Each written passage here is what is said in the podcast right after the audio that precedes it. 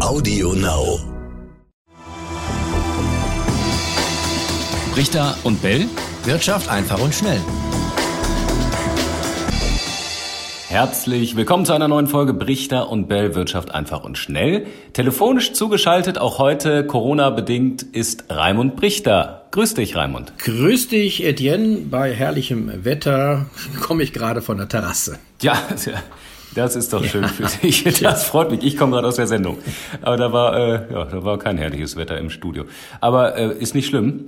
Äh, Raimund, lass uns über, über äh, Corona sprechen. Die Wirtschaft, die wird leiden, das war klar. Aber jetzt gab es vergangene Woche, äh, gab es Zahlen.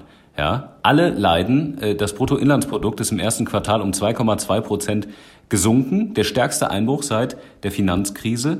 100 Milliarden Euro an Steuergeldern fehlen auch das erste Mal seit der Finanzkrise, dass die Steuereinnahmen von Bund, Ländern und Kommunen gesunken sind. Und es wird auch keine rasche Erholung geben, heißt es. Wie soll denn die deutsche Wirtschaft wieder auf die Beine kommen, wenn man sich das alles mal vor Augen führt? Gute Frage, nächste Frage. Ja, okay, dann müssen wir jetzt Schluss Also erstmal die 2,2 Prozent. Nein, die 2,2 Prozent. Das ist ja eigentlich, das ist ja super wenig, positiv. Wir hören ja von 5 bis 10 Prozent Wirtschaftseinbruch in diesem Jahr. 2,2 Prozent, die du jetzt genannt hast, äh, dann natürlich versehen mit äh, dem Zusatz äh, stärkster Einbruch seit, was weiß ich wann, seit der Finanzkrise. Ja, okay. Ähm, gut, die sind nicht noch nicht so aussagekräftig, weil das ist Januar, Februar, März gewesen, erstes Quartal. Und wir wissen ja, ähm, Januar, ja, ab Mitte Februar hat das angefangen, aber so richtig erst im März eigentlich. Ne? Mhm. Das heißt, die äh, Corona-Krise hat sich da wirtschaftlich noch nicht voll niedergeschlagen. Das heißt, wir sind gespannt auf das äh, zweite Quartal, April, Mai, Juni. Dort wird es dann voll reinschlagen und das wird dann erst auch einen richtigen Hinweis geben, was wir dann fürs Gesamtjahr an Minus erwarten können. Die 100 Milliarden, die du jetzt angesprochen hast, Steuereinnahmen, sage ich, sorry, ja logisch nimmt man weniger Steuern ein, wenn die Wirtschaft nicht läuft. Also das ist jetzt auch keine ganz große Überraschung.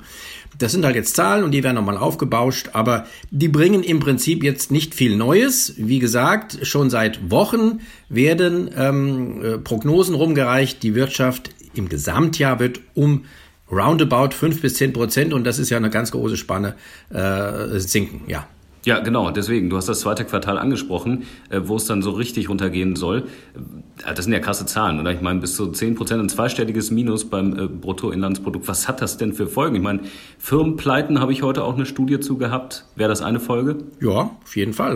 Darüber haben wir auch schon gesprochen, dass Firmen äh, pleite gehen können. Äh, wobei natürlich die großen Gegenmaßnahmen äh, von Regierungen und Notenbanken äh, schon gegensteuern, Firmenpleiten zu verhindern. Und da werden auch viele Pleiten verhindert. Es wird trotzdem einige Firmenpleiten geben. Das ist so. Ja, hm. mit auch einem Anstieg dann, und das ist ja dann meistens die, die zweite Frage, die sich anschließt, mit einem Anstieg der Arbeitslosigkeit. Wir haben viel ähm, mehr Sicherheitsvorkehrungen da eingebaut als die Amerikaner zum Beispiel, die jetzt schon eine sehr hohe Arbeitslosigkeit haben. Da geht das ja ratzfatz. Äh, die, Hire and Fire ähm, gilt ja in Amerika. Da kann man schnell anheuern, aber auch genauso schnell entlassen. Das geht bei uns nicht. Hier ist das Instrument der Kurzarbeit auch, dass das alles abfedert. Trotzdem wird es im Lauf des Jahres äh, zu steigenden Arbeitslosenzahlen kommen. Auch das ist klar. Was heißt das für die Steuerzahler, die jetzt hier vielleicht auch zuhören, ähm, wenn immer so viele neue Schulden aufgenommen werden, wenn Geld fehlt, wenn man trotzdem irgendwie äh, die äh, Firmen unterstützen will und vor dem Kollaps retten will. Was heißt das für mich persönlich? Äh, wenn Steuern steigen, werde ich am Ende quasi auch dann irgendwie in Haftung genommen. Es wäre ja ein bisschen blöd, wenn ich die Wirtschaft entlasten will und die Bevölkerung mit den Maßnahmen, die jetzt ähm, getroffen worden sind und mit der zusätzlichen Kreditaufnahme und dann die Wirtschaft gleich wieder belaste mit höheren Steuern. Wird nicht passieren. Nein. Irgendwann, hm. natürlich, wird man darüber diskutieren. Die SPD prescht ja schon vor, die reichen sollen und so weiter und so weiter. Nach meiner Erwartung, und das ist aber meine ganz persönliche Einschätzung, wird da überhaupt nichts Großes passieren. Ähm, die Schulden werden bleiben und werden immer wieder auf neue Rechnungen vorgetragen. So ist das seit Jahrzehnten, wenn nicht sogar seit Jahrhunderten üblich. Die Staatsschulden steigen eigentlich immer.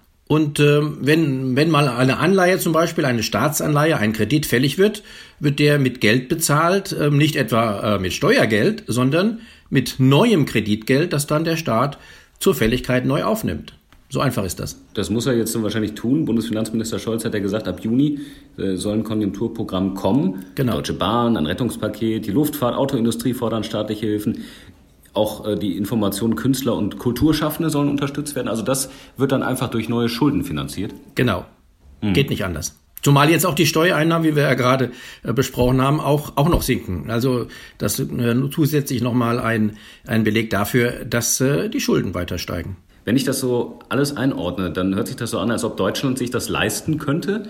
Olaf Scholz hat ja auch gesagt, dass wir im Prinzip alles, was wir vorher geplant haben, auch nach den 100 Milliarden, die uns fehlen, auch so umsetzen würden. Also ist das eine dicke Delle mit eventuell Firmenpleiten, aber für den Staat an sich heißt es einfach nur, dass er neue Schulden aufnimmt und die dann irgendwann wieder abbaut in den kommenden Jahren? Nein, ich sagte gerade, er wird sie nicht abbauen. Der Staat, ein Staat hat noch niemals Schulden abgebaut. Jetzt zeige mir ein, es gibt vielleicht Ausnahmefälle, aber im Großen und Ganzen, auch die Bundesrepublik hat noch in großem Umfang nicht Schulden abgebaut. Trotz der schwarzen Null und der Sparpolitik in den letzten Jahren sind die Staatsschulden mehr oder weniger bei ungefähr zwei Billionen Euro geblieben. Es gab vielleicht eine ganz leichte Delle, einen ganz leichten Rückgang, aber das war unerheblich ähm, im Vergleich zu dem starken Anstieg zuvor. Und äh, mir war sowieso klar, dass es äh, nicht geht, dass die Staatsschulden nicht abgebaut werden und dass es irgendwann zu einer neuen Schub kommen wird. Ich wusste nicht im Vorhinein, was der Anlass sein wird. Nun ist es die Corona-Krise, Anlass für einen neuen Staatsschuldenschub. Ja, und die schlimmste Rezession seit dem Zweiten Weltkrieg, das ist ja auch schon seit ein paar Wochen bekannt. Genau. Ist es da nicht erstaunlich, Raimund, dass die Börsen schon wieder so gut laufen? Mm, ja, ich hatte das ja auch im vorletzten Podcast, glaube ich, mit, mit dir besprochen.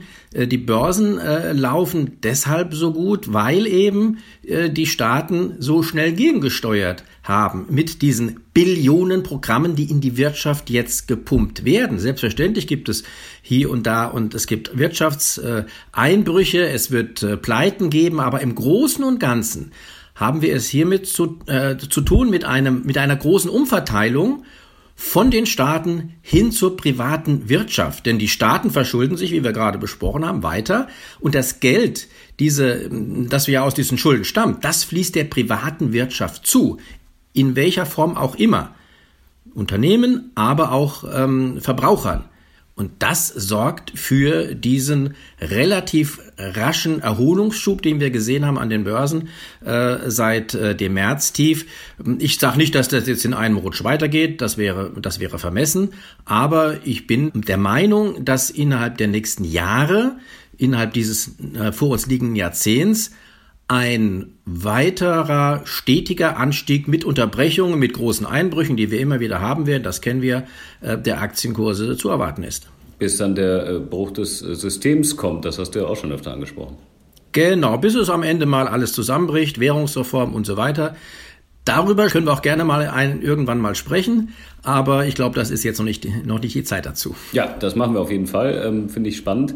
Raimund, schönen Dank erstmal. Und äh, ja, wenn ihr Fragen habt oder Anregungen, schreibt uns gerne. Das war jetzt tatsächlich etwas kurz und knapp, aber genau das haben wir ja vor. Ähm, Brichter und Bell at ntv.de ist die Adresse und dann schauen wir mal, was ähm, ja, diese Woche mit Blick auf Corona und die Wirtschaft passiert. Jawohl, schreibt uns und macht's gut. Bis nächste Woche. Ciao, ciao. Brichter und Bell. Wirtschaft einfach und schnell.